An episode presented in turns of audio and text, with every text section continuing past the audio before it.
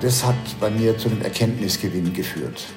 Dass ich nicht allein bin auf dieser Welt und dass es nicht darum geht, meine eigene egozentrische Maximalerlebnisansprüche ja. bis zum Exzess immer weiter zu treiben, um dann irgendwann auch zu Tode zu kommen. Mhm. Der Max war acht Jahre alt. Der rief mich am Morgen an und, und sagte mit seiner glockenhellen Stimme, Papa, ich will nicht, dass du diesen Sprung machst. Und ich habe diesen Impuls gebraucht, um zu begreifen, dass noch tiefer zu springen nicht auch automatisch noch mehr Glück bedeutet. mit Tees. Jochen Schweizer ist Unternehmer, Abenteurer, ehemaliger Stuntman, Extremsportler. Die Marke Jochen Schweizer steht für Erlebnisse, ob Kajakfahren auf extremen Flüssen, 20.000 Kilometer mit dem Motorrad durch Afrika oder einfach nur ein Parfüm-Workshop. Das erste Drittel seines Lebens, das war wildes Abenteuer. Im zweiten hat er wirtschaftlich alles erreicht. Und jetzt kommt das letzte Drittel, das er mit einem Roman begonnen hat. Die Begegnung. Und darin hat er alle seine Erfahrungen der ersten 65 Jahre verarbeitet. Hallo nach München. Ja, hallo nach Baden-Baden. Was war so das Abenteuerlichste, das du heute schon erlebt hast? Und der ah, Tag heute. ist immerhin schon ein paar Stunden alt. Äh, das Abenteuerlichste, was ich heute erlebt habe, war ein Vier-Augen-Gespräch mit einem unserer Geschäftsführer, der gestern Abend nach einer Corona-Erkrankung negativ getestet wurde und ich dann in das persönliche One-to-One-Gespräch gegangen bin. Nach zehn Tagen haben wir uns zum ersten Mal wieder live gesehen. Also das sind die kleinen Abenteuer, über die man sich auch freuen kann. Wir wollen natürlich einfach mal dich kennenlernen, um einfach mal zu sehen, wie wird eigentlich jemand zu so einem Abenteurer, einem innovativen Menschen, der sein Leben einfach so ganz anders lebt als die meisten von uns. Du warst auf jeden Fall ein wilder Junge schon, ganz am Anfang, oder? Der kleine Jochen, 10, 12, 13 Jahre alt, war auch schon wild. Und äh, ja. das war in Heidelberg. Ja. Das, und du darfst natürlich Badisch schwätzen, wenn du magst. Also, also ich will ja nicht, ich will ja jetzt nicht äh, manche Zuhörer überfordern. Es sind ja nicht alle äh, der badischen Sprache mächtig. Aber ich muss gestehen, ich spreche natürlich jetzt seit vielen Jahren Hochdeutsch, aber wenn mir jemand aus Baden begegnet, selbst wenn der versucht, Hochdeutsch zu reden, ja. sobald ich diesen heimischen Singsang höre, falle ich wieder in das breiteste badische oder sogar mannheimerische, mannheimerische zurück. Und ich kann mich an eine schöne Begegnung erinnern mit Joy Fleming, die ist leider verstorben inzwischen, eine Mannheimer Sängerin, die ja auch mhm. bei euch oft gespielt wurde. Und da gab es den Neckarbrücke Blues und der Neckarbrücke bloß, da gab es einen Textbaustein, den liebe ich sehr, da hat sie immer gesagt, oh, die Männer, die kommen immer wieder zurück. Das sind sie entweder hungrig oder krank, Gott sei Dank. Das war so die einfache Logik von Joy Fleming, ja. das hat mir immer gefallen. Und hat sie recht? Na klar hat sie recht. Also ich glaube, bei dir ging es ja so richtig los nach dem Abitur. Oder da hast du dich, also nach der Schule, da hast du dich auf dein Motorrad gesetzt. Du bist raus in die Welt. Was warst du zu dem Zeitpunkt für einen Typ? Ein Halbstarker. Ja, ein Halbstarker. Hab, Woran hat sich das hab, bemerkbar gemacht?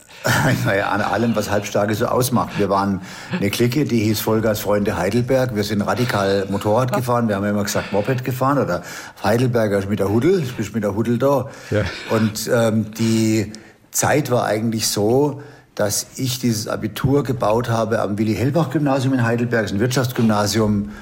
Und im Gegensatz zu vielen meiner Mitstreiter nicht so richtig wusste, was ich danach machen sollte. Ich offen gestanden, ich bin nach dem Abitur so ein bisschen in so ein Loch gefallen und da ich diese Freiheit hatte und leidenschaftlicher Motorradfahrer war und bin, hm. hatte ich einfach beschlossen, mich auf den Weg zu machen, nicht um irgendein Ziel zu erreichen, sondern einfach um möglichst weit zu fahren, zu fahren. Und sechs Monate später und 20.000 Kilometer, die hinter mir lagen, war ich dann wieder zurück in Heidelberg im Schneetreiben. Am Mitte Dezember kam ich nach Hause und ich hatte mich so vollständig verändert, dass ich irgendwie nicht mehr so in diese Welt gepasst habe. Also diese Reise hat mich so verändert. Ja. Ich bin als Halbstarker losgefahren und ich kam völlig verändert zurück. Ich will nicht sagen als Mann, aber mhm. doch stark geläutert und mit vielen Erkenntnissen bereichert sodass sich für mich der, der klassische bürgerliche Weg irgendwie nicht mehr ergeben hat. Ja, und diese Erkenntnisse kamen wodurch? Was hat dich geläutert? Was Durch hast du gesehen in Afrika? Was waren das für Erlebnisse? Und um Erlebnisse geht es ja in deinem Leben auch. Genau. Denn Erlebnisse bleiben im Gegensatz zu materiellen Dingen. Da wurde ein Grundstein gelegt, quasi für dein späteres Leben auch. Was waren diese Erlebnisse in Afrika? Naja, das Leben ist ja nicht das, was geschah, sondern das Leben ist das, was wir erinnern. Und ich bin ja als völlig naiver, wenn auch ziemlich äh, aufmüpfiger junger Kerl losgefahren mit meinem Motorrad. Es war hart, die erste Strecke durch die Sahara. Es war eigentlich noch härter, später durchs Tanesruf im Alleingang zurückzufahren. Aber es gab eben Positives und Negatives. Es gab so diese Grenzenlosigkeit und dieses Gefühl, dahin zu fliegen und als Motorradfahrer ist man ja auch ausgesetzt. Man ist schutzlos, ausgeliefert seiner Umwelt. Man empfindet direkt äh, den Duft des Busches, die Kühle eines Feldenschattens, den heißen, steten Wind der Sahara. Man ist aber auch direkt gefährdet. Und ich habe prägende Erlebnisse gehabt von unglaublich freundlichen afrikanischen Menschen, die mich begeistert aufgenommen haben in Dörfern, durch die wohl weil ich ja zum Teil auch ähm, Single Trails gefahren bin, also wo gar keine Straßen hinführen. Ja. Wo ich sicher einer der wenigen oder vielleicht sogar mal der einzige Weiße war, der da durchkam. Da habe ich sehr viel Positives erlebt. Ich habe eine fantastische Begegnung gehabt mit einem Tuareg, mhm. und ihr konntet euch ja nicht verständigen. Weder die, bei denen du so freundschaftlich aufgenommen wurdest, vermutlich auch mit den Turek, konntest du eigentlich nee, doch, man kaum konnte kommunizieren. Schon. Also Wirklich? die Leute sprechen, ja, die Leute, äh, Französisch, Französisch. Und du konntest es als halb, in der Schule Französisch halt. vernünftiger Schüler. Okay, gut. Ja, aber lange Rede, kurzer Sinn, der hat mir zum Beispiel ein Kreuz geschenkt, ein, ein, ein, das, das Kreuz von Iferoan. Das trage ich bis heute ununterbrochen seit diesem Zeitraum. Also seit 45 Jahren trage ich dieses Kreuz um meinen Hals. Mhm. Das lege ich nie ab. Und Andererseits habe ich zum Beispiel auf der Rückfahrt in Obervolta, das ist jetzt eines der gefährlichsten Gegenden der Erde aufgrund der der dortigen Bürgerkriegssituation. Aber damals konnte man da auch immer als Alleingänger mit Motorrad noch frei durchfahren. Und da gibt's einen ähm, Grenzübergang, der ist Nyangoloko, auf dem Weg nach Ouagadougou, also der Hauptstadt von Obervolta. Und da gab's damals so eine Krankheit, an der Kinder verstorben sind, in großer Zahl. Ähm, das war so eine bakterielle Infektion der Haut und die hat dazu geführt, dass sich solche Wasserblistern gebildet haben, die dann aufbrachen und dann sind die dehydriert, diese Kinder, und gestorben. Und das konnte relativ leicht, konnte man das über Antibiotika, konnte man die Kinder retten, aber die waren nicht verfügbar. Ich hatte damals noch 200 Mark in meiner Reisekasse und habe dann tatsächlich die Hälfte, 100 Mark, investiert und dem Vater dieses Jungen gegeben, mhm. den ich an dieser völlig leeren äh, Station gefunden hatte. Ich kann die Geschichte abkürzen. Mhm ähm, habe dann es trotzdem geschafft, mich nach Algier durchzuschlagen und, und von Algier dann über äh, mit der Fähre nach Frankreich rüberzufahren und dann über den Col de la Croix im Schneetreiben nach Heidelberg zurückzukehren. Aber ich kehrte zwei Jahre später zurück äh, als Logistiker für die GTZ und habe dann nach dem Schicksal von diesem Jungen gefragt. Ja. Und die haben ihm nicht die Medikamente gekauft mit dem Geld, sondern die haben ihn sterben lassen mhm.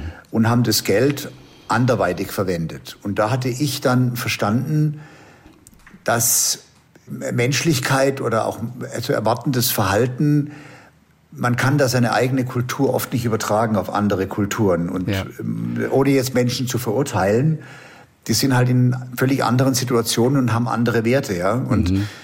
insofern, es gab viele Erlebnisse, die dann nicht so schön waren. Aber es gab eben auch viele Erlebnisse, vor allen Dingen draußen in der Savanne, auf diesen endlosen Strecken, die ich da gefahren bin. Die waren fantastisch. Und, und einmal bin ich auch fast ums Leben gekommen, als ich im Alleingang dann auf der Fahrt nach Norden man muss sich vergegenwärtigen, ich hatte damals. Aber du warst nicht immer alleine, ne? Du warst nicht immer alleine auf der Tour. Du hast einen Kumpel schon dabei gehabt auch. Ich, ja, ich bin in Begleitung erst von, von meinem Freund Kaspar und dann Kaspar. zwei weiteren Jungs, die wir in Algier getroffen hatten bin ich ja bis nach Lomé gefahren und da haben wir, also die anderen sind nach Kamerun weitergefahren. Der Kaspar hat einen Medizinstudienplatz bekommen und ist zurückgeflogen. Und ich blieb dann alleine zurück. Und das hat mich auch sehr geprägt. Also dieser Moment, äh, wo ich dann wirklich ganz, ganz weit weg von zu Hause und von jeder Sicherheit. Es gibt ja, es gab keine Kommunikationsmittel, es gab kein Handy, es gab keine Satellitennavigation. Ich war vollkommen alleine in, in, in einem mir fremden Kontinent und ich hatte eben nur mich und mein Motorrad. Und wir beide, wir wurden dann eine ziemlich gute Einheit und haben es geschafft bis nach Hause. Und dann wurde es aber irgendwann gefährlich. Du hast gesagt, fast hättest du dein Leben verloren. Naja, ich bin einmal sehr schwer gestürzt auf, dem, auf der Tanisruf-Piste. Das ist, ähm, das Tanisruf ist der heißeste Teil der Zentralsahara ähm, heißt Land des Durstes oder Wüste der Wüsten mhm. übersetzt. Und da gibt es eigentlich gar keinen Weg durch. Es gab nur fünf Wegmarkierungen auf 1800 Kilometer. Das waren aus dem aus dem, aus dem Weltkrieg noch, äh, waren das so äh, militärische Markierungen. Und äh, da bin ich sehr, sehr schwer gestürzt und war eben lang, relativ lange ohnmächtig in der Sonne gelegen, war völlig alleine. Und äh, als ich dann erwachte, war meine Zunge schon so dick im Mund, dass ich kaum noch schnaufen konnte. Mhm. Und ich hatte aber dann, Gott sei Dank, ähm, es, ist, es weder, sind weder meine Benzinvorräte noch meine Wasservorräte ausgelaufen bei dem Sturz. Es lag zwar alles irgendwie wild verstreut. Und ich habe ja. dann wirklich mich da rappelt und habe äh, 24 Stunden später meine Fahrt fortsetzen können und habe es ja dann auch geschafft, nach Hause zu kommen. Ach, guck mal, im Film würde jetzt ein Tuareg um die Ecke kommen, so, sofern das in der Wüste möglich ist, und würde, die, würde dich gesund fliegen. Diese Afrika-Reise hat bei dir wirklich vieles verändert. Ich glaube einmal so ein bisschen auch diese, diese Liebe oder auch die Notwendigkeit der Freiheit. Wie aber auch dieser Begriff, der, glaube ich, auch dein Leben so ein bisschen prägt, der auch immer wieder auftaucht. Dieses freie, selbstbestimmte Leben, das du ja auch propagierst. Das selbstbestimmte ja. Leben. Was bedeutet das eigentlich genau? Ganz konkret mal für die Menschen, die uns jetzt hören, die vielleicht kein selbstbestimmtes Leben haben. Was könnte das sein? Ja, also erstens mal ist es ein relativer Begriff. Ja. Es ist, ich glaube, niemand, der sozial integriert hat, ist, hat ein rein und allein selbstbestimmtes Leben. Dann wäre er ja völlig verantwortungslos, wenn er, wenn er das jetzt so im Exzess ausleben würde. Aber meine These ist, ein jeder kann ein Stück mehr Freiheit und Selbstbestimmung in sein Leben holen und wenn es auch nur in kleinen Schritten möglich ist. Und nicht jeder äh, wird den gleichen Weg gehen können, den ich gegangen bin. Da war auch viel Glück dabei. Und dass ich jetzt heute hier sitze und, und mit dir spreche, ist auch Glück dabei. Sonst wäre ich ja längst ausgecheckt eigentlich. Mhm. Aber letztendlich geht es ja um die Frage, wie will ich mein Leben leben? Was ist der Sinn meiner Existenz? Worum geht es in meinem Leben? Welche Ziele habe ich? Und jetzt gibt es ja eben schädliche Ziele und es gibt heilsame Ziele. Es gibt fremdbestimmte Ziele oder traditionsgeleitete Ziele und es gibt selbstbestimmte Ziele. Und das sind alles Fragen, die wir uns in der Regel viel zu wenig und oft gar nicht stellen, oder? Wir, wir, wir, wir schwimmen einfach mit, aber wir stellen uns diese Fragen nicht. Ja, man muss sich aber diese Fragen zumindest von Zeit zu Zeit stellen. Und es gibt auch nicht auf jede dieser Fragen gleich eine vernünftige Antwort. Aber es ist ja schon mal hilfreich, sich mal selbst zu überprüfen und zum Beispiel im Zuge einer Meditation oder einer, einer Bergwanderung oder in irgendeiner Form, in dem ich das übliche Umfeld verlasse, mhm. sich selbst zu hinterfragen, bin ich eigentlich noch auf dem Weg? Folge ich eigentlich noch meinem Traum? Mhm. Bin ich denn, so wie ich jetzt im Leben stehe, habe ich damit das Geschenk des Lebens bereits vollständig ausgepackt oder, oder gibt es da noch was, was sich zu entdecken lohnt? Hm. Und was war es bei das, dir, als du aus Afrika zurückkamst? Da warst du ja etwas offener für diese Fragen. Was war es bei dir? Was wolltest du zu dem Zeitpunkt? Was war dein Traum? Es lief erstmal umgekehrt. Ich, ich wusste ziemlich genau, was ich nicht will. Und zwar in einem Anzug in irgendeiner Firma arbeiten. Da gab es eine, ja das sowieso, aber es gab eben eine Demonstration bei in Heidelberg gegen die Erhöhung der Beförderungsgebühren der Heidelberger Straßen- und Bergbahnen äh, AG mhm. um 50 Pfennig. Und da war eine riesige Demonstration. Ich kam aus Afrika, die Hand, äh, meine Hände waren noch verbrannt von der Sonne. Und ich habe da zugeguckt, als ob das ein, ein Film wäre, zu dem ich nicht dazugehöre und dachte mir, Leute, Leute, Leute, wenn ihr wüsstet, wenn ihr wüsstet, was wirklich los ist, wie viel Elend es wirklich gibt, ja, aber auch wie viel Freiheit es wirklich gibt. Und das kann ich nur jedem Menschen empfehlen, mal rauszugehen, wenn es irgendwie möglich ist und Unsicherheit zu akzeptieren. Unsicherheit ist so wichtig, Unsicherheit zuzulassen im eigenen Leben und nicht immer alles durchzuplanen. Das heißt, beruflich was Neues planen oder wie könnten wir diese Unsicherheit reinlassen in unser Leben? Was machen wir, um eine Unsicherheit mal ganz bewusst herbeizuführen und sie zu akzeptieren? Na, ich sitze jetzt ja hier nicht als Lebensratgeber. Ich glaube, dafür eigne ich mich auch gar nicht so gut, sondern ich kann halt aus dem Blick meines Lebens, ich bin jetzt 65 Jahre alt und habe ja jetzt nicht umsonst mal all das, was ich meine, verstanden zu haben, in einem Roman zusammengefasst, der ja letztlich in den zentralen Figuren des Romans diese drei Lebensphasen identifiziert. Ja, die Lebensphase 1 ist diese Wildheit, die Freiheit, das Abenteuer. Das sind so die ersten 30 Jahre des Lebens. Und dann die zweiten 30 Jahre, wo man dann etwas auf die, auf die Reihe bringt. Ähm, ich bin Unternehmer geworden, andere machen vielleicht berufliche Karriere.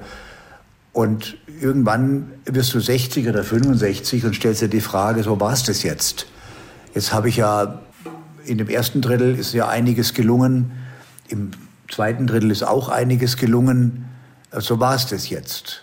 Mhm. Äh, Mache ich jetzt einfach so weiter. Und irgendwann ist das Leben dann vorbei und, und habe ich jetzt wirklich alle Möglichkeiten ausgeschöpft und bin dann zu dem Schluss gekommen und deswegen rettet eben Hakun, der Protagonist in dem Roman, am, in dem letzten Lebensdrittel unter anderem zum Beispiel beseitigt er den Walfang in Norwegen oder den Walfang an sich. Norwegen ist ja das Land, in dem alles spielt. Und diese Überlegungen, oder ich muss mal anders ausholen. Die Überlegung war ja, du hast mich eben gefragt nach dem 15-jährigen Jochen, ja? So, und die Überlegung ist ja, wie war ich mit 15 und wie bin ich heute und wie werde ich vielleicht in 30 Jahren sein, wenn ich 95 bin? Und ich bin tatsächlich in einer Sturmnacht in Norwegen, in einer, in einer kleinen Hütte, auf den Gedanken verfallen, mir die Frage zu stellen, was hätte denn der 95-jährige Jochen mhm. seinem 15-jährigen alter Ego zu sagen, wenn dieser junge, durchgeknallte Revoluzzer jetzt zur Tür reinkäme, dieser aufmüpfige, langhaarige 70er Jahre Junge, ja, mit den Schlaghosen, die wir damals trugen, wenn der durch die Tür reinkäme, was hätte ich dem zu sagen? Mhm. Und tatsächlich habe ich dann so 100 Sachen auf den Zettel geschrieben, die mir wichtig waren die, die hätte ich gerne gewusst schon mit 15. Was war die erste zum Beispiel, die du aufgeschrieben hast? Schnitze das Leben äh, aus dem Holz, aus dem du gemacht bist, okay, was Akzeptanz das, voraussetzt. Okay, das heißt was genau? Schnitze das Leben aus dem Holz, aus dem du gemacht bist. Das heißt, schöpfe einfach deine Fähigkeiten, dein Potenzial aus, gib dich nicht mit weniger zufrieden? Oder was bedeutet das für dich? Naja, was ist, die, was ist die logische Gegenfrage? Wenn ich jetzt zu dir sage, Christian, schnitze das Leben aus dem Holz, aus dem du gemacht bist, dann ist die jetzt sich daraus ergebende Frage, dass du sagst, ja, aber aus welchem Holz bin ich denn gemacht? Ja. So, und das ist die zentrale Frage, über die muss man sich bewusst werden. Nicht jeder kann alles erreichen, sondern das hängt auch stark mit den Fähigkeiten zusammen und mit den natürlichen ähm, Vor- und Nachteilen der, der Seinswertung. Und ich habe das dann so in dem Roman beschrieben, dass Hakun, der alte, erfahrene, weise Abenteurer, diese jungen, aufmüpfigen Burschen, ja. ein paar Dinge vermittelt. Auch, auch ein Kajakfahrer übrigens, der 95-jährige Hakon, Abenteurer, Kajakfahrer, genauso wie du. Und auch der, der junge Ausreißer, äh, der dann in dieser Hütte auf ihn stößt, auch der und die beiden stellen ja fest, dass sie relativ viel gemeinsam haben. Auch das ist ein Kajak-Freak. Da bist du drin, in beiden Figuren, auch im Roman. Naja, die Figuren in dem Roman, es gibt mehrere Figuren. Die entstammen, einige entstammen der nordischen Mythologie. Die Struktur des Romans orientiert sich stark an den, an den Mythen von Ludwig Kempel, das ist ein berühmter Mythenforscher, der die, die Mythologie der Heldenreise geschrieben hat. Daran orientiert sich die Struktur des Romans, aber die Struktur des Romans orientiert sich auch ganz stark an dem, was ich eigentlich sagen will. Und wenn ich jetzt die Frage beantworten soll, schnitze das Leben aus dem Holz, aus dem du gemacht bist, beziehungsweise die sich daraus ergebende Frage, ja, aus welchem Holz bin ich denn gemacht, dann gibt es ein paar Dinge, die ich anerkennen muss. Erstens, ich bin Teil einer genealogischen Kette, das kann ich mir nicht aussuchen. Mhm. Das heißt, Du zum Beispiel, Christian, hast 1024 direkte Vorfahren in den letzten zehn Generationen. Ich übrigens auch, jeder Hörer auch. Das heißt, der gewaltige Zufallsgenerator des menschlichen Genpools hat sich zugespitzt und dann bist du rausgekommen als Ergebnis dieses Zufallsgenerators. Warum 1024? Naja, weil du hast, äh, du hast äh, zwei Eltern, vier mhm. Großeltern, acht Urgroßeltern und in der Summe bei zehn Generationen kommt die Zahl 1024 raus. Ja, gut. So, und äh, jetzt weiß man in der, in der Forschung, dass das genetische Gedächtnis mindestens fünf Generationen zurückreicht. Was folgt daraus? Du unterliegst einer bestimmten genealogischen Prägung, die kannst du dir nicht aussuchen. Zweitens kommt dazu die Geworfenheit. Also, wer sind deine Eltern? Bist du ein liebevoll erwartetes Kind einer gebildeten, wohlhabenden Akademikerfamilie oder bist du das Kind einer Vergewaltigung oder ist deine Mutter, keine Ahnung, äh, der Vater säuft und schlägt. Das kannst du dir nicht aussuchen. Also deine Geworfenheit kannst du dir auch nicht aussuchen. Mhm. Und daraus folgt dann dritte, dritte Säule, die Sozialisation in den ersten 12, 13 Jahren. Auch die kannst du dir nicht aussuchen, da wird nämlich für dich entschieden. Und was ist, was ist dein Umfeld? Das entscheidest du nicht, bis du 12, 13, 14 Jahre alt bist. Mit 15 solltest du dann in der Lage sein zu entscheiden. Und diese drei Säulen, das ist das Holz, aus dem du gemacht bist. Und ab etwa dem Alter von 15 Jahren kannst du aber, egal aus welchem Holz du jetzt gemacht bist, du musst mhm. es nur akzeptieren. Ja. Kannst du selbst bestimmen, mit jeder Entscheidung, die du fällst, mit jedem Ziel, was du dir selbst setzt, welchen Weg du gehen willst. Mhm. Und eben wenn dir jemand sagt, was dein Weg sein soll, dann ist es nicht dein Weg, sondern mhm. dein eigener Weg ergibt sich aus jedem Schritt, den du selbstbestimmt gehst. Und dieses Bewusstsein, dass alles aus uns selbst kommt, and nothing comes for free, dass wir alles, was wir werden und sind, am Ende des Tages unserer eigenen, also erstmal der Akzeptanz unterliegt, dass das, was ist, eben ist. Die Vergangenheit kann nur die Vergangenheit sein, es kann keine andere sein. Jeder hat seine Vergangenheit und die kannst du nur akzeptieren, aber du kannst deine Zukunft gestalten durch die Entscheidungen, die du ab heute triffst. Und das ist eine der 120 Thesen, die ich mehr oder weniger deutlich in die Geschichte des Romans eingewoben habe. Ja. Diese Entscheidungen aber, in welchen Bereichen finden diese Entscheidungen statt? Woran denkst du als erstes? Partnerschaft oder ich komme immer wieder auf den Beruf, der ja ganz wichtige Entscheidung ist, auch im Leben. Oft sind wir mit einer Sache nicht zufrieden, aber wir ändern sie nicht. Das sind die Dinge, von denen du sprichst. Wenn etwas nicht hundertprozentig ist, wie du es möchtest, ändere es. Naja, das ist dann wieder, es kommt darauf an. Also wie groß ist dein persönlicher Leidensdruck? Es gibt viele Menschen, die leiden unbewusst, dann haben sie auch keinen Antrieb, was zu ändern. Also eine Änderungsenergie resultiert immer daraus, dass du bewusst leidest, dass du also wahrnimmst, ja, ich leide unter dieser Situation und nur wenn du dir dessen bewusst bist, kannst du auch überhaupt die Bereitschaft entwickeln, etwas zu ändern. Viele Menschen leiden ja unbewusst, dann werden sie auch nichts ändern.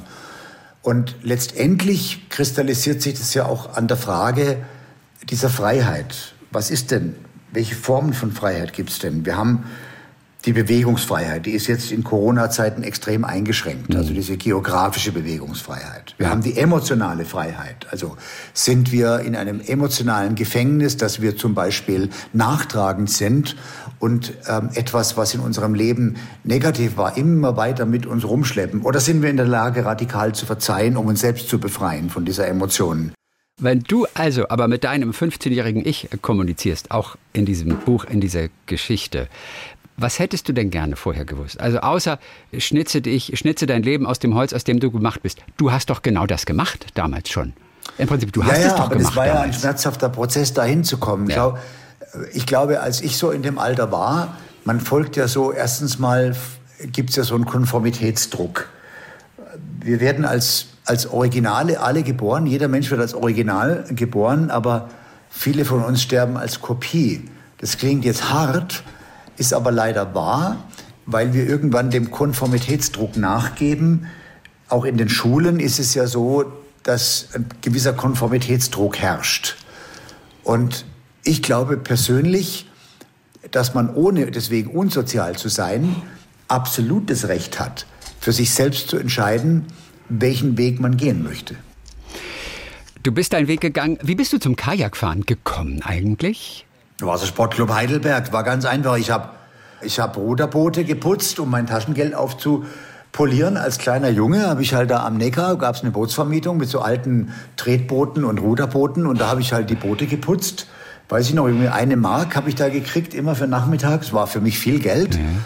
Und, äh, und dann kamen welche vorbei mit Kajaks.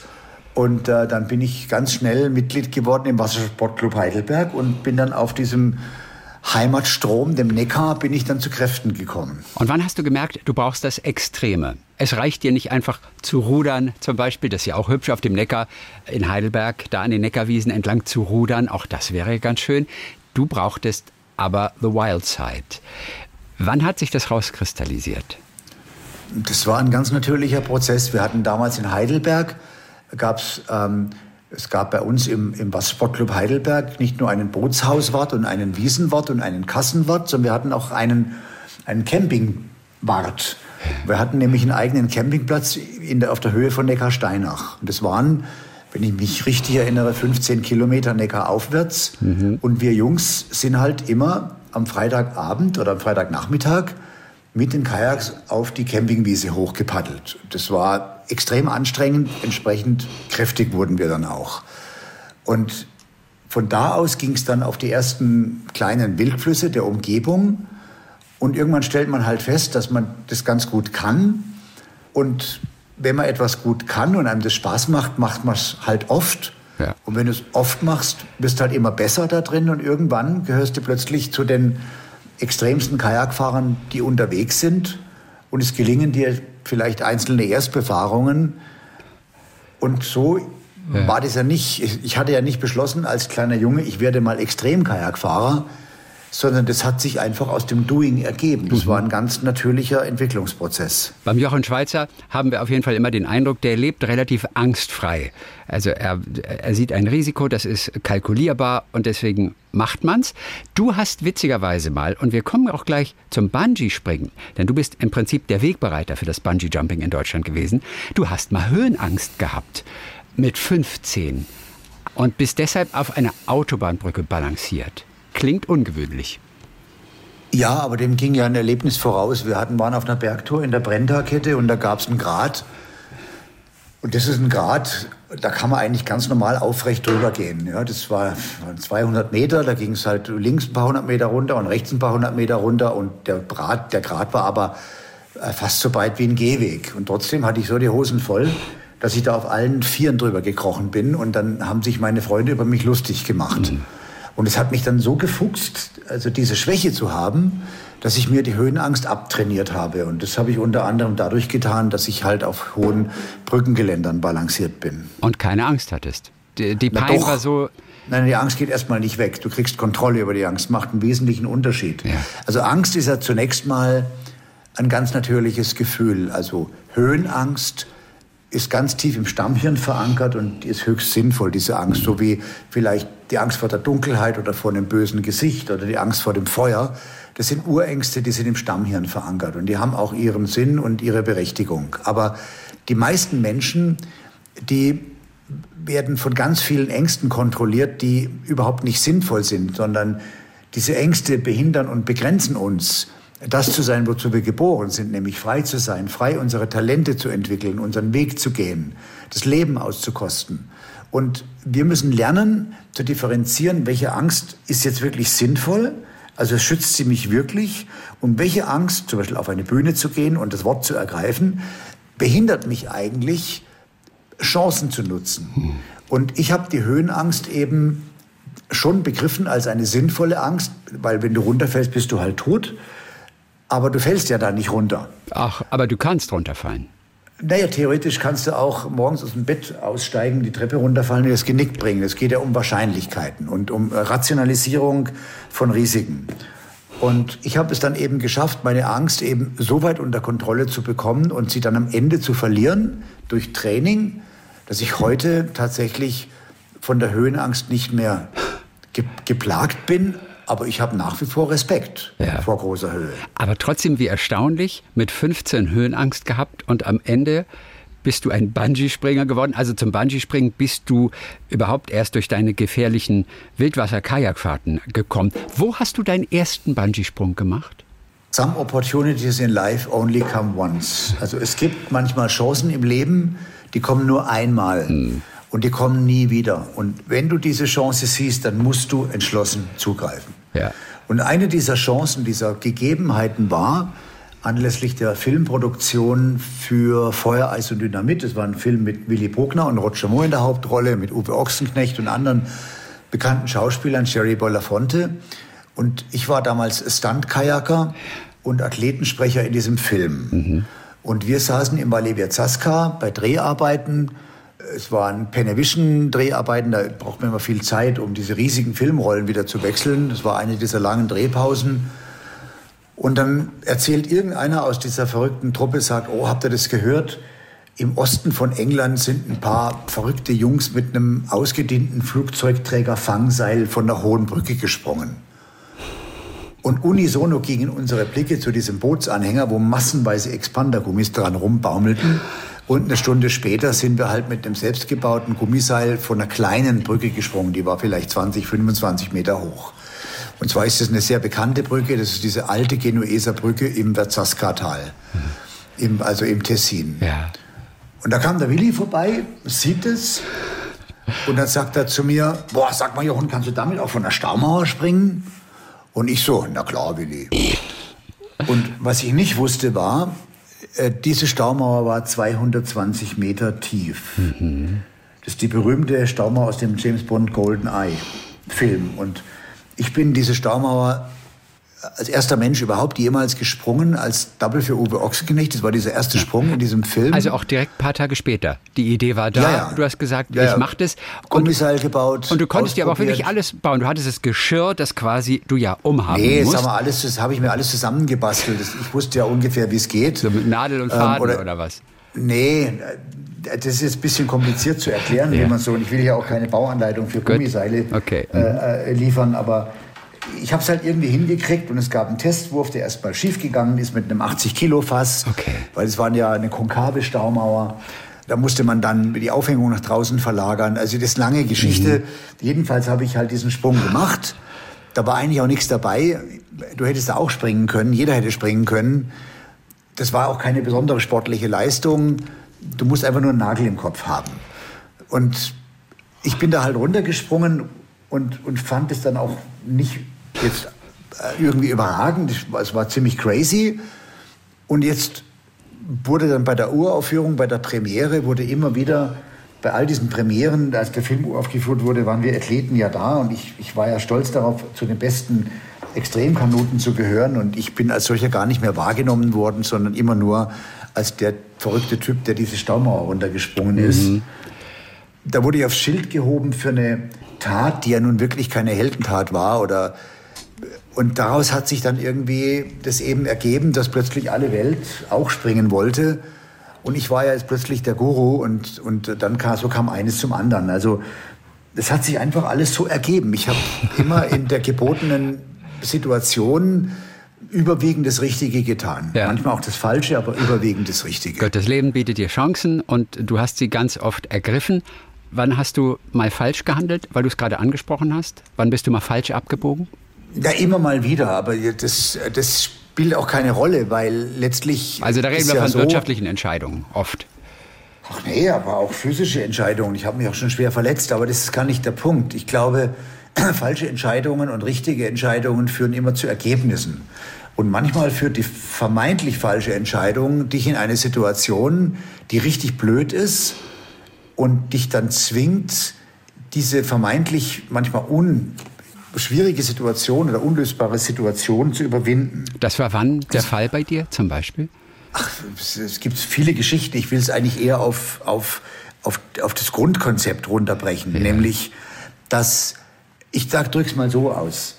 Ich bin mal gefragt worden von einem Journalisten, Herr Schweitzer, welche Fehler in ihrem langen Leben hätten sie lieber vermieden. Mhm. Und dann fing ich an nachzudenken, genau was du mich ja auch gerade gefragt hast.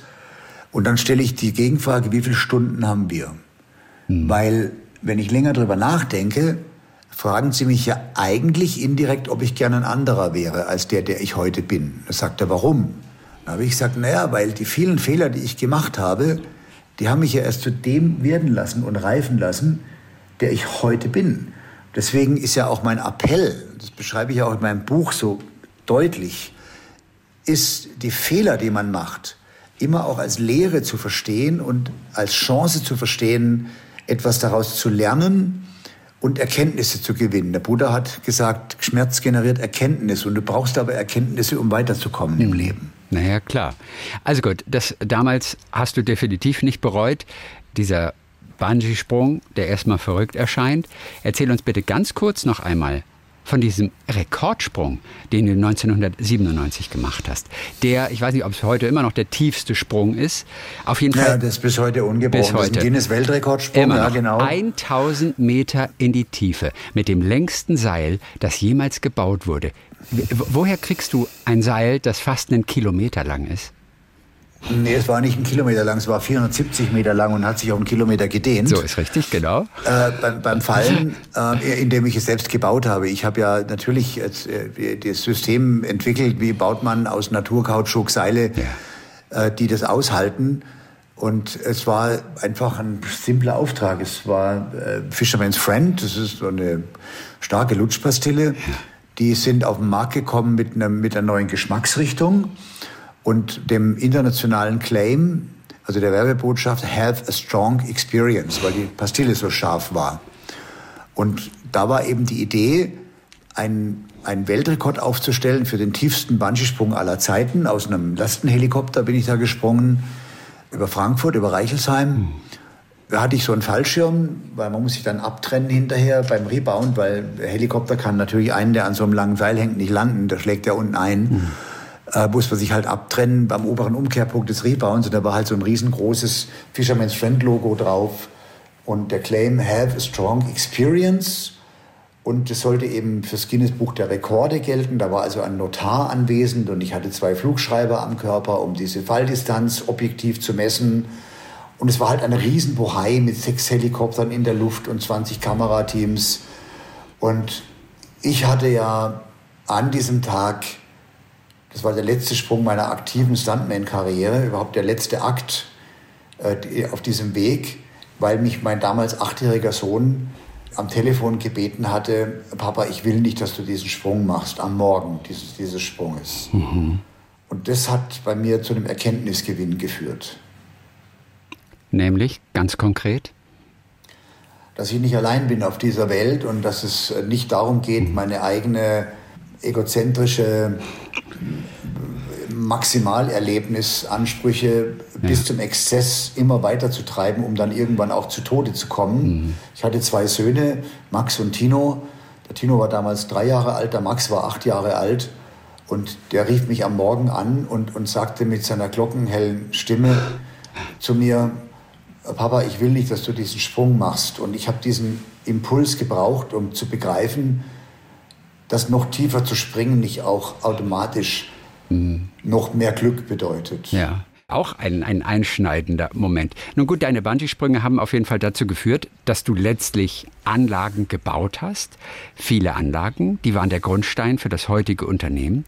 Ja, und du hast als Unternehmer wahnsinnig viel erlebt, du hast viel gewagt, du hast äh, Träume, die du hattest, auch umgesetzt. Es gab immer wieder Rückschläge und da ist ja auch das Interessante, wie komme ich aus solchen Rückschlägen wieder heraus. Denn auch das prägt natürlich dein Leben und prägt uns natürlich mehr sogar noch als die Dinge, die denn letztendlich äh, gelangen. Das stimmt, ähm, ja. Ähm, 2003 mhm. war natürlich ein ganz furchtbares Jahr für euch. Da ist ein Bungee-Springer tödlich verunglückt auf einer dieser Anlagen. Das hat die Firma auch in die Krise gebracht und das war eine Zäsur für dich in deinem Leben. Was hat sich damals verändert? Na, also über dieses Thema möchte ich jetzt nicht so leichtfertig mhm. hinweggehen, ja. weil das ist ja die größte denkbare menschliche Katastrophe. Und es wird dann immer auch oft darüber gesprochen, ja, was das sozusagen bei mir bewirkt hat.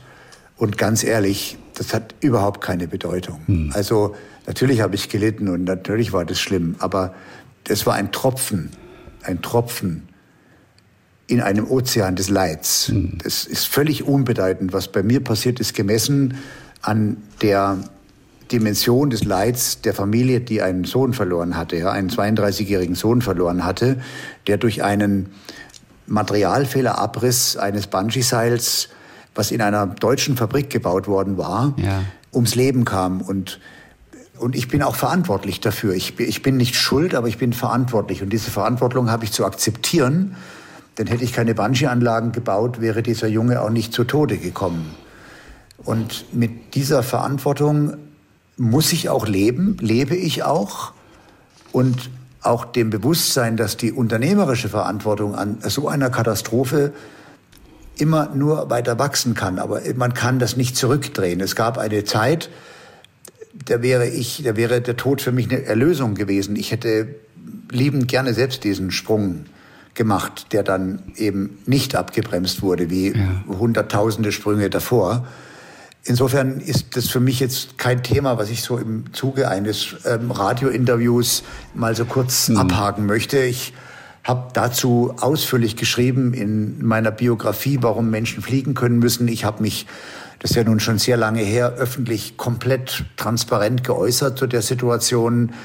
Ähm, ich finde, wenn man so etwas anspricht in einem Interview, dann darf man nicht leichtfertig darüber hinweggehen, als ob das jetzt eine, ein Ding ist, was halt da passiert ist, sondern das ist die maximale Katastrophe und auch aus Respekt vor dem Jungen, der da ums Leben gekommen ist und auch aus Respekt vor der Familie, will ich einfach nicht mhm. so leichtfertig über diesen Umstand hinweggehen, ähm, so nach dem Motto, ja, es ist mal äh, nach 600.000 Sprüngen ein Seil gerissen. Nein, das ist zu einfach. Ja. Hast du noch Kontakt zu der Familie? Von damals. Gibt es ja heute, den gibt es nicht mehr. Wer hat dir denn geholfen in der Zeit? Denn da braucht man ja Freunde. Wer war da für dich? Außer jetzt deine engste Familie natürlich. Es hat ein Priester mir geholfen, hm. das ist der Toni Faber, der Kanonikus des Stephansdoms. Also ich bin ja anthroposophischer Konfession, ich bin Waldorfschüler und äh, bin damit auch Mitglied der Christengemeinschaft gewesen, also einer protestantischen Kirche. Aber der ähm, Toni Faber ist ja Katholik und ähm, der Springer, der da verunglückt ist, der ist katholisch begraben worden. Und ich habe in einer verzweifelten, ich habe einfach versucht, ich wollte mit dem Vater sprechen oder mit den Eltern mhm. und hatte dieses Gespräch mit dem Vater, der mich eben fragte, ob ich leichtfertig gehandelt hätte. Und ich habe gesagt, nein, ich habe nicht leichtfertig gehandelt. Ich hätte an diesem Tag meinen eigenen Sohn springen lassen. Und glauben Sie mir, wenn ich anstelle Ihres Sohnes, wenn ich zurückdrehen könnte, würde springen dürfen, ich würde es sofort tun, weil ich das so unerträglich fand, dass das passiert ist. Und daraufhin hat der Mann mir ein Versprechen abgenommen. Er hat mich nämlich gefragt, können Sie mir versprechen, dass nie wieder ein Mensch von diesem Turm springen wird, von dieser Rampe, die Sie da gebaut haben, auf dem Turm in Dortmund? Und das habe ich ihm versprochen. Und dann haben wir diese Rampe eben abgebaut, auch als später, Jahre später, das ganze Thema sag mal, verarbeitet war und, und auch viele Sprunganlagen bis heute ja in Betrieb sind. Es ist ja nach wie vor auch ein Erlebnis, was die Menschen anzieht. Aber ich habe eben äh, gesagt, in, in, in, aus Respekt vor dem, was da passiert ist, baue ich diese Sprunganlage ab und zwar mhm. für immer. Mhm. Und das habe ich dann auch getan. Und damit war aber auch, wie soll ich sagen, Natürlich ist es immer einfach zu sagen, ich bringe mich jetzt um, weil ich damit nicht leben kann. Aber das ist ja im Prinzip auch eine Form von Feigheit, mhm. sich dann so aus der Verantwortung zu stehlen. Nein, ich muss mich bekennen dazu. Das ist passiert. Das ist passiert an einer Anlage, die ein, eine meiner Firmen betrieben hat. Also ich habe die nicht persönlich betrieben. Mhm. Ich bin aber Miteigentümer gewesen dieser Firma. Und, und ich habe auch den Sprungbetrieb nicht geleitet ich war auch nicht der Supervisor, aber das hat damit nichts zu tun. Ich bin verantwortlich, weil ja. es eben letztlich war ich derjenige, der das Bungee-Springen populär gemacht hat. Und insofern trifft mich da äh, diese Verantwortung und ich kann nur, ich lasse mich auch deswegen so ausführlich jetzt in dem Interview darauf ein, mhm. weil ich es nicht so leichtfertig übergehen möchte. Und das ehrt dich sehr.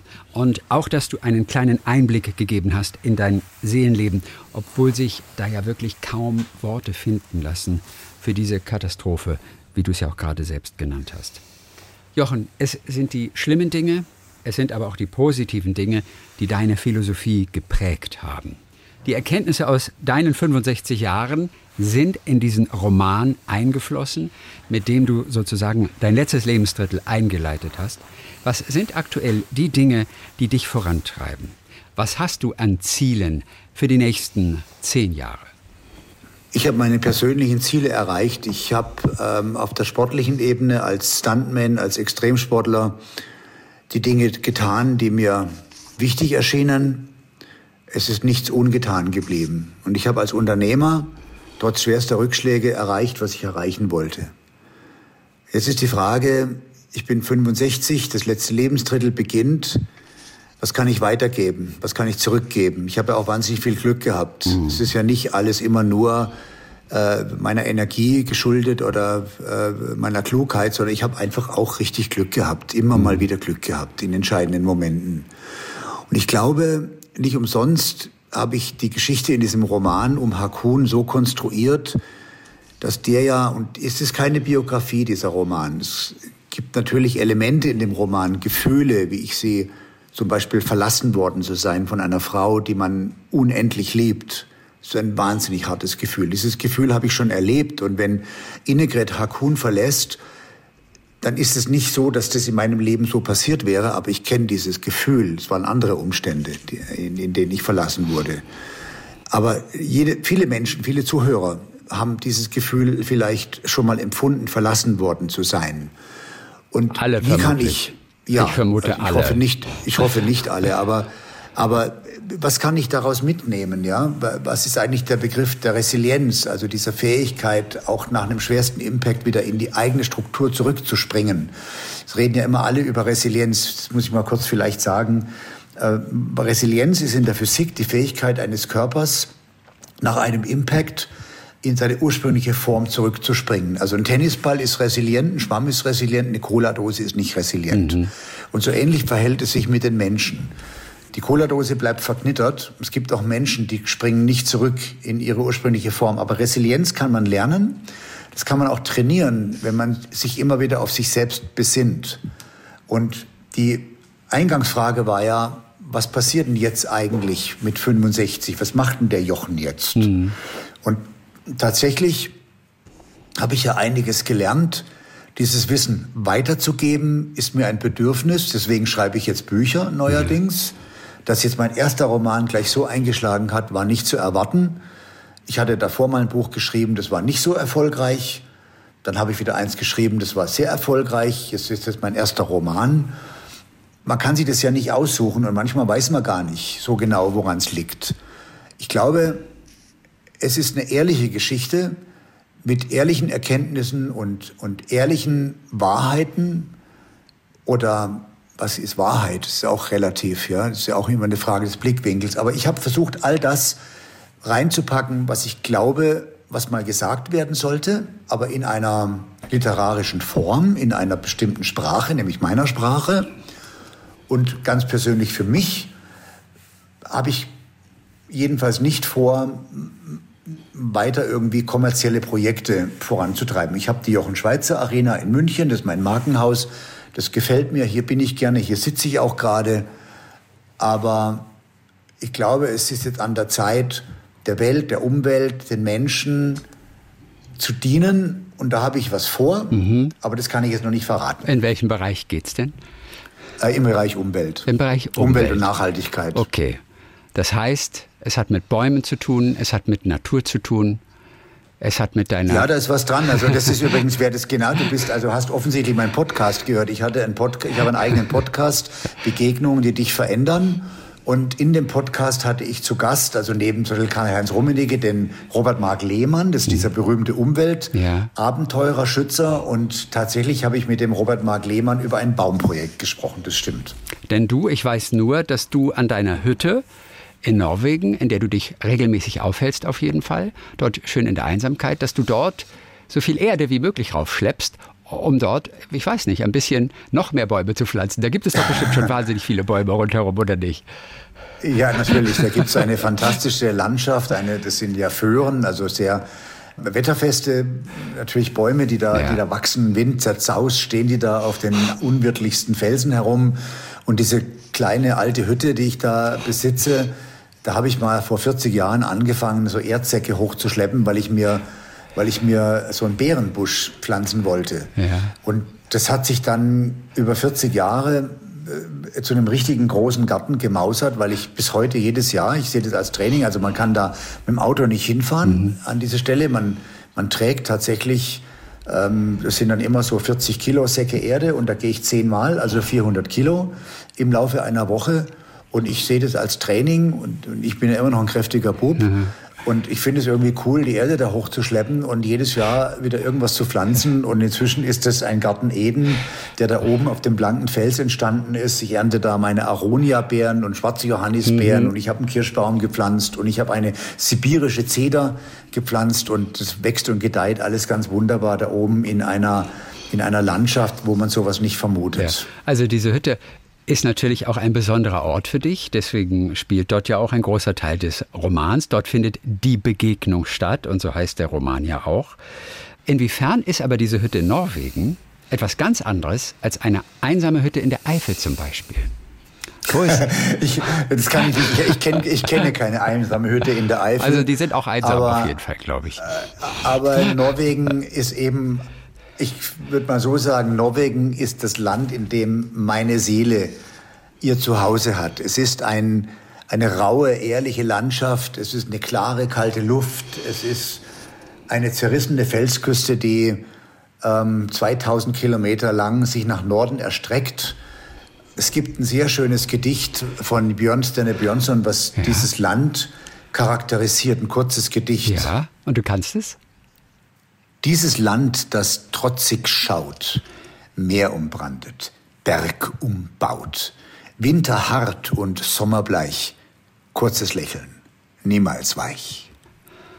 du hast es bewusst auswendig gelernt oder kam es automatisch dann irgendwann? Nein, weil mir das so gut gefällt. Ich kann mir Sachen gut merken. Ich mhm. kann mir auch Zitate anderer Köpfe, kluger Köpfe gut merken. Und das gefällt mir einfach sehr gut und ich bin durch Zufall vor, vor über 40 Jahren in den Besitz dieser Hütte gelangt und das ist mein Rückzugsort und ich habe ja sogar äh, auf meinem Instagram-Account habe ich ein Video veröffentlicht von dieser Hütte, wie ich tatsächlich als einsamer Wanderer durch die Wälder streife und dann auf dieser Hütte ankomme. Das haben wir so gemacht als Promotion dann für mhm. das Buch. Aber es ist tatsächlich ein schönes Video geworden, was sehr gut wiedergibt, das habe ich sowohl auf TikTok als auch auf Instagram gepostet. Es gibt sehr gut wieder, wie es da oben aussieht. Und jeder, der das Video sieht, wird verstehen, was die Faszination dieser Landschaft ausmacht. Mhm. Jochen Schweizer, der Abenteurer, der Unternehmer, jetzt eben auch der Romancier. Und es ist gar nicht so einfach.